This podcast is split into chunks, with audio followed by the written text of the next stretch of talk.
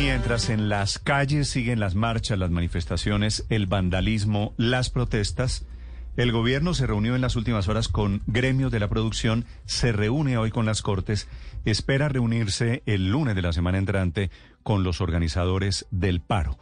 Dirige esta conversación que han bautizado, eh, creo que esta era la expresión, Felipe, de Álvaro Gómez Hurtado, ¿no? Un acuerdo sobre lo fundamental. Eso, esa era la, la, la, frase de todas las campañas del doctor Gómez Hurtado. Una agenda sobre lo fundamental. Mm. El, doctor Miguel ¿qué es lo fundamental, Néstor? Señor.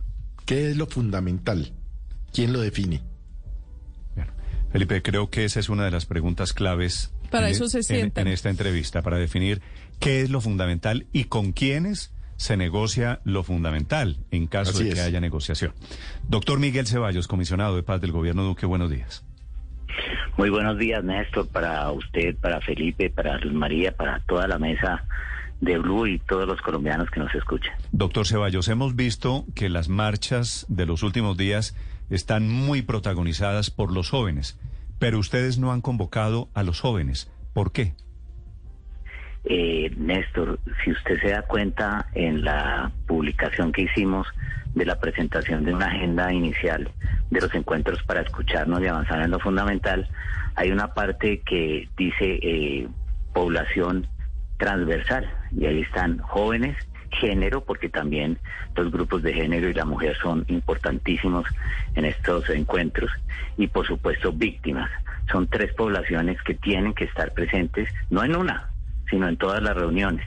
Imagínense usted, y es que creo que ese es el problema eh, que a veces es excluyente de los jóvenes, cuando se habla de una reunión con los gobernadores, eh, nosotros queremos que vayan los directores de juventud de las gobernaciones, que cuando se habla con los alcaldes también vayan los directores de juventud, porque en todas las eh, instituciones, en todas las entidades territoriales hay oficinas de juventud, pero también cuando vayan los partidos políticos, porque imagínese, cuando uno invita a un partido político, dice, bueno, ¿y dónde están los jóvenes del partido político? Entonces, en esta ocasión vamos a hacer, por supuesto, con el doctor eh, Juan Sebastián Arango, quien es el consejero presidencial para la juventud y la directora de la ICD, es una reunión específica. Eh, los jóvenes que va a ser en mayo 11, pero queríamos que todas y cada una de las reuniones con todos los sectores del país, también por supuesto con los sindicatos, fueran los jóvenes, porque cuando nosotros hablamos de jóvenes, también todas las organizaciones del país tienen cuadros de jóvenes y organizaciones de jóvenes y por eso queremos que no en una, sino en 20 reuniones vayan los jóvenes que representan o están representados en cada uno de los sectores. Sí, ahora, doctor Ceballos, ¿Estos diálogos son negociaciones o qué son en la práctica? Es decir, ustedes se sientan a hablar ayer en el caso de los gremios económicos, hoy con las cortes, la semana entrante con esto que usted llama eh, audiencia transversal. ¿Y qué van a hablar? ¿Qué van a negociar? Bueno, eh, lo primero es escucharnos, yo creo, pero escucharnos está en plural eh, y eso es muy importante. Hay que escuchar a todos los sectores del país, pero también el país tiene que escuchar eh, al gobierno, yo creo que eso es muy importante. Eh, lo planteó el presidente Duque en su declaración cuando anunció estos espacios eh, de encuentro, pero para avanzar en algo en lo que ustedes mencionaban, lo fundamental. Hay seis temas en los cuales queremos avanzar.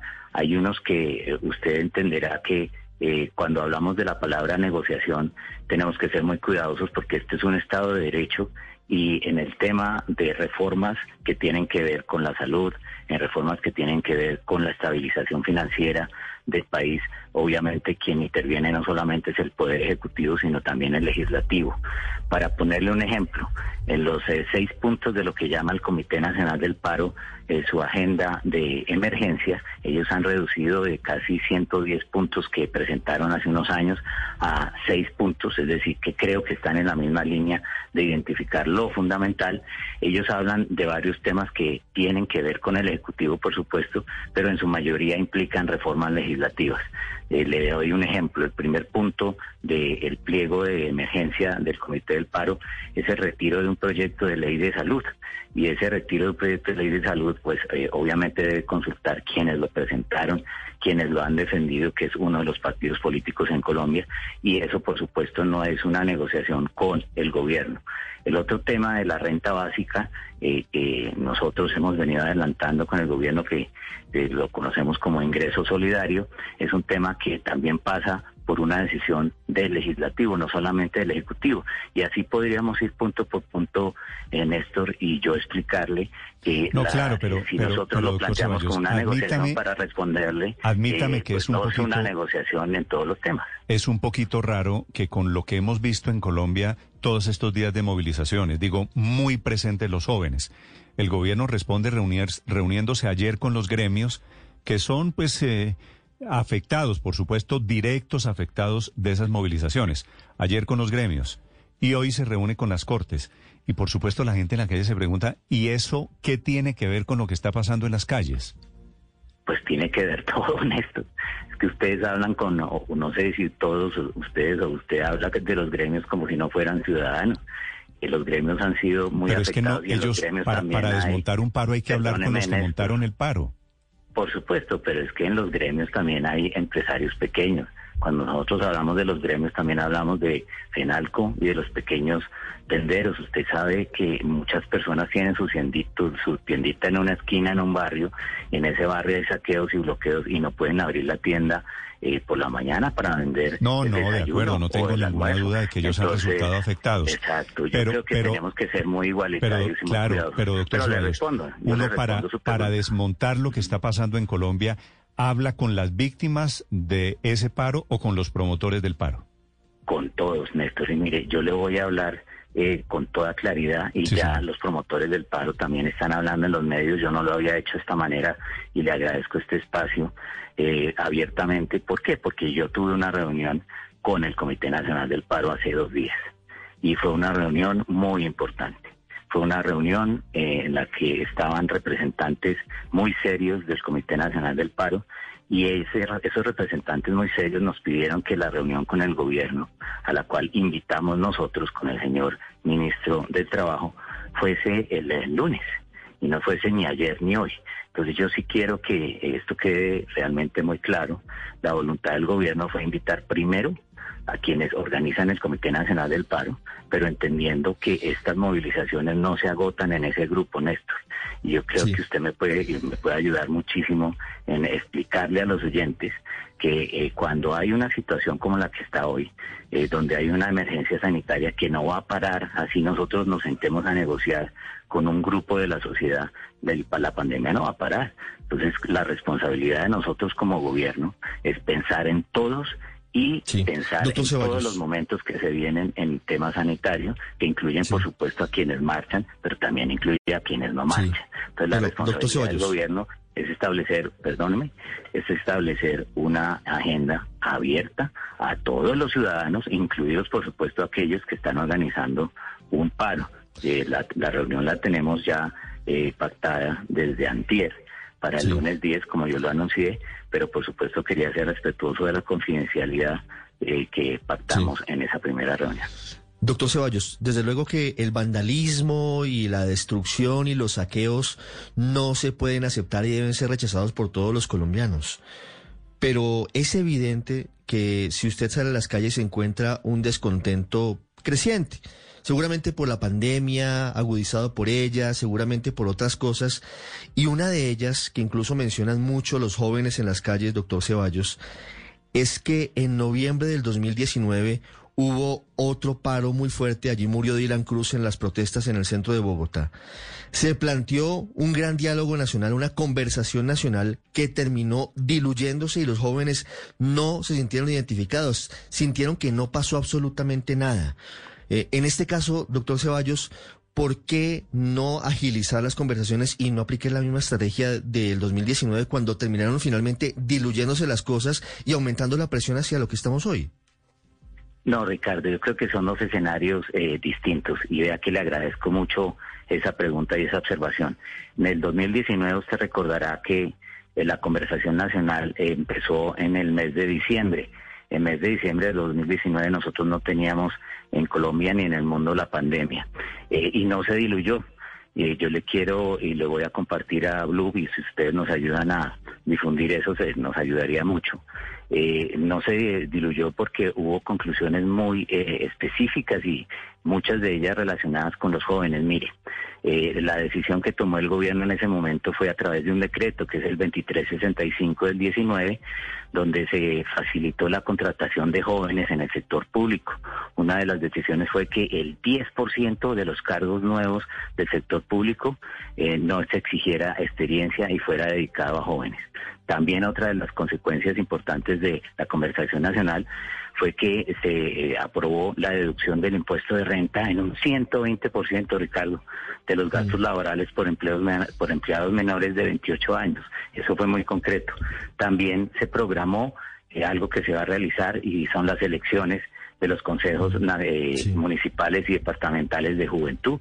Fueron tres decisiones importantes y en otras materias no relacionadas directamente con los jóvenes, pero sí con el país, se aprobó el acuerdo de Escazú, que fue una de las grandes solicitudes de ese momento del pliego de, solicitudes. y así yo podría darles otros ejemplos. sí, pero, pero, pero fíjese, doctor Ceballos, perdóneme, perdóneme porque este punto es importante. Usted dice, sí hubo logros pero los jóvenes sienten mayoritariamente que eso no se tradujo en una mejor situación para ellos hoy. Hay un índice muy alto de desempleo en los jóvenes, no tienen expectativas de progreso, no tienen posibilidad de estudiar. Y usted sale a las calles, porque no todos los que protestan, y por supuesto la mayoría, no son vándalos, lo que tienen es una inmensa desazón porque sienten que el Estado no los ha protegido, porque sienten que no han sido escuchados. ¿Por qué es tan difícil escucharlos sentarse y buscar otras opciones distintas? Mire, voy a, voy a comentarle algo bien importante. El día de ayer y el día de antier, eh, la directora del ICF y el consejero presidencial para la juventud han estado reunidos en la ciudad de Cali con los grupos de jóvenes. Yo no le voy a decir a usted con qué grupos, porque la ciudad está en una situación compleja. Eh, los grupos nos han pedido también que no se haga eh, pública eh, las reuniones que hemos tenido con e, que hemos tenido con ellos, porque cuando Ricardo habla de jóvenes, pues es que hay jóvenes de distintos grupos y yo quiero que entendamos eso. La interlocución con los jóvenes implica una interlocución con jóvenes que están en el movimiento sindical, con jóvenes que están representando comerciantes, con jóvenes que están representando grupos de estudiantes que tienen problemas, como usted lo manifiesta en su estudio. Entonces, cuando nosotros hablamos de jóvenes, hablamos de muchos grupos, porque es que los jóvenes pertenecen también a varios sectores del país, y eso es muy importante, y con todos ellos estamos interlocutando. Además de eso, hay plataformas juveniles que agrupan distintos sectores, así como hacen las centrales obreras, hay distintos grupos y confederaciones de plataformas de jóvenes y eso es muy importante que el país lo entienda. Con ellos tenemos reunión el día 10 y, perdón, 11 de mayo y eso es muy importante establecerlo, pero no hemos dejado de reunirnos con todos los jóvenes. Ahora, en el tema de educación, uno de los eh, seis puntos, si me permiten explicar. Eh, aquello que, que consideramos fundamental, eso que consideramos fundamental, ¿de dónde surge? Mucho surge de las agendas, tanto del Comité del Paro Nacional como de las agendas que nosotros identificamos en la conversación nacional en ese momento, pero también en el contexto de la pandemia. En el 2019 no teníamos pandemia y uno de los temas fundamentales hoy, por ejemplo, es la vacunación masiva. Eh, fue uno de los temas que hablamos ayer, en eh, Néstor y toda la mesa, con los gremios, pero es que ayer no solamente estuvieron los gremios, ayer estuvieron los organismos de control, todos ellos, Contraloría, Defensoría, Procuraduría, también estuvo el fiscal general de la Nación, pero también estuvieron los presidentes de las asociaciones de gobernadores y de alcaldes del país. Todas ellas, tanto de los alcaldes de ciudades capitales como de las, la Federación Nacional de Municipios, y estuvo también eh, ASCUN, que es la Asociación de los Rectores de Colombia, y la Confederación Nacional de Acción Comunal.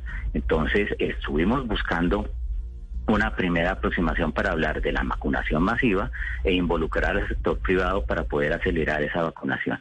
Otros cinco temas, la reactivación segura, la no violencia es un tema que nos ocupó la mayor cantidad del, del encuentro, la protección de las, de las poblaciones vulnerables, los más pobres, la estabilización de las finanzas y algo que tiene que ver con los jóvenes, la matrícula cero. Le pongo un ejemplo y con esto termino esta primera respuesta. Eh, yo estoy en mi oficina dedicando la mayoría de los recursos para el Plan Social del Cauca para pagar la matrícula de primer y segundo semestre de 12 mil estudiantes de la Universidad del Cauca y del Colegio Mayor del Cauca. Eso es matrícula cero, pero queremos volverla permanente. La matrícula cero debe ser universal y permanente y para eso necesitamos una reforma. Entonces son esos seis temas que consideramos fundamentales. ¿Para qué? Para avanzar en ellos. Nadie discute que se necesite estabilización de las finanzas. Nadie discute que se necesite matrícula cero o que se saque la violencia de la manifestación o que se reactive la economía. Son temas en los cuales queremos sentarnos para avanzar en lo fundamental, pero para que salgamos de esta situación difícil que en la que estamos no solamente para conversar y en eso tiene ustedes la razón. Lo primero que pensamos fue otra conversación, no señor, aquí el tiempo no es para conversar, es para encontrar soluciones y es una agenda de trabajo, no es una agenda de conversación.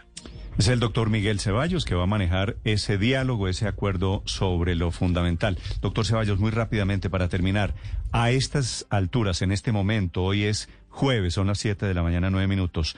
Los del paro, quienes convocaron al paro, las centrales obreras, ¿ya aceptaron la invitación para ir la semana entrante a Palacio?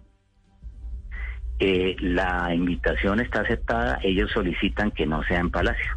Hasta ahí le puedo contar, pero la reunión está organizada y va a ser el lunes. ¿Y esa es a esa reunión con los organizadores del paro va el presidente Duque? Ese es un tema que nosotros estamos definiendo también con la organización del Comité Nacional del Paro, porque usted tiene que entender, Néstor, que la organización del, paro, y esto es bueno que los colombianos lo sepan, no solamente una entidad, son 40. Entonces en eso estamos eh, eh, encontrándonos para ver cuál sería la lógica. ¿Y el gobierno ya aceptó que no sea en Palacio? El gobierno invitó a las centrales y por supuesto estamos de acuerdo en que sea un espacio en el cual ellos se sientan tranquilos eh, y podamos eh, garantizar, podemos garantizar las normas de, de bioseguridad. Y el número de organizaciones, por supuesto, demanda un espacio más amplio. Gracias, doctor Ceballos, muy amable. A ustedes, muchas gracias.